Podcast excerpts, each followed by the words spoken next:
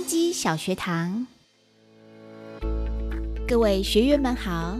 你们知道世界上海拔最高的机场在哪里吗？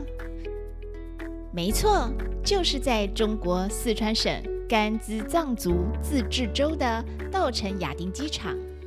它是一座军民合用的机场，航空站的建筑造型宛如矗立在高原上的飞碟。海拔高达四千四百一十一公尺，机场跑道长达四千两百公尺，宽四十五公尺，可供空中巴士 A 三一九和波音七三七七百等客机起降。因地处喜马拉雅高原上，午后风大，一天试航的时间很短，因此航班大都安排在中午前，是不是很特别？